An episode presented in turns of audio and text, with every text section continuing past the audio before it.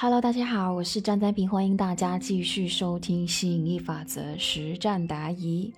我们这期的分享主题是如何辨别这是一个坑还是一个好机会呢？我们马上来进入学员的提问环节。子瑜老师，当某一个机会出现的时候，我们要怎么样去分辨它是好的还是坏的呢？我之前我就遇过某一个项目出现的时候，我就觉得说我很兴奋啊，我把它当做是这个翻身的机会，然后我还到处借钱去投资，我甚至还拉着家人和朋友一起做。最后因为我太过于迫切要去翻身，反而让我自己掉进了一个无底的深渊。可是心理法则它不是说只要感觉好就对了吗？为什么不但不对，还会错的那么的离谱呢？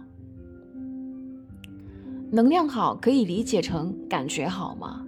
我以前入坑之前，我也是感觉很好啊。感觉如果不好，谁又会去进坑呢？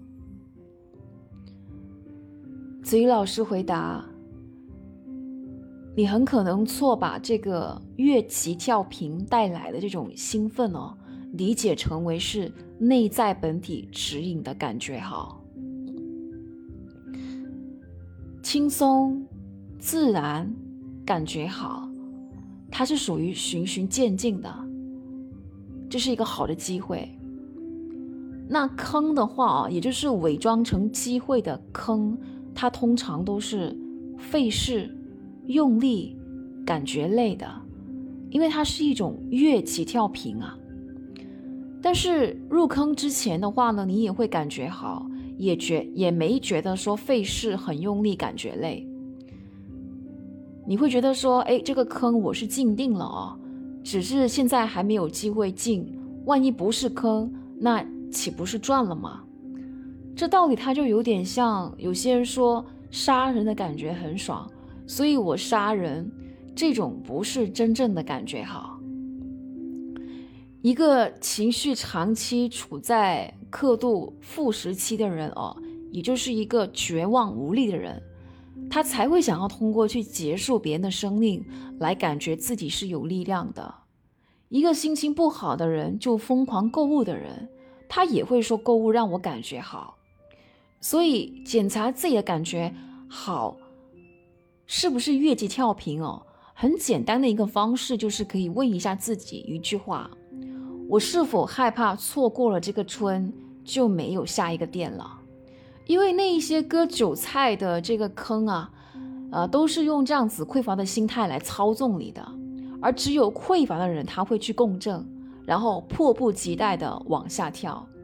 但你会发现，丰盛的人他们是不着急的，因为在他们的眼中的世界，到处都是机会，永远不缺机会。经济再差都有人赚钱，经济再好都有人亏钱，所以任何时候都是可以赚钱的。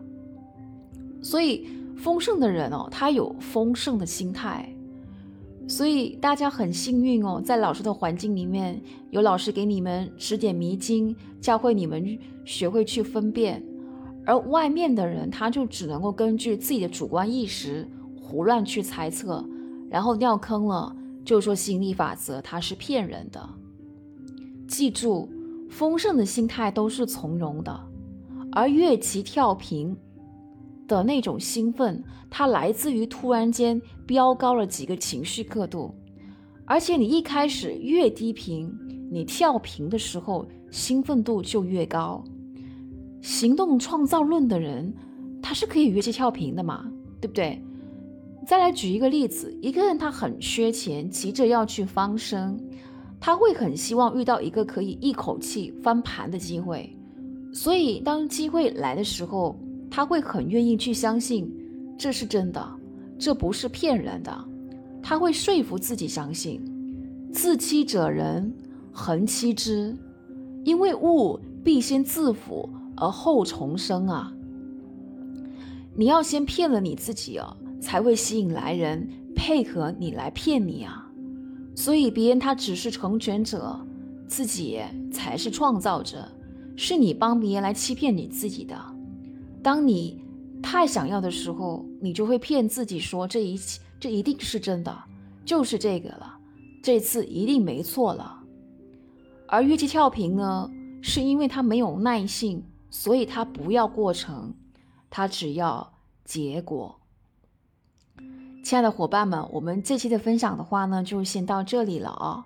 那如果你在实践吸引力法则的过程当中遇到时灵时不灵时不善力，那欢迎你一起加入我们，一起修炼心想事成的魔力。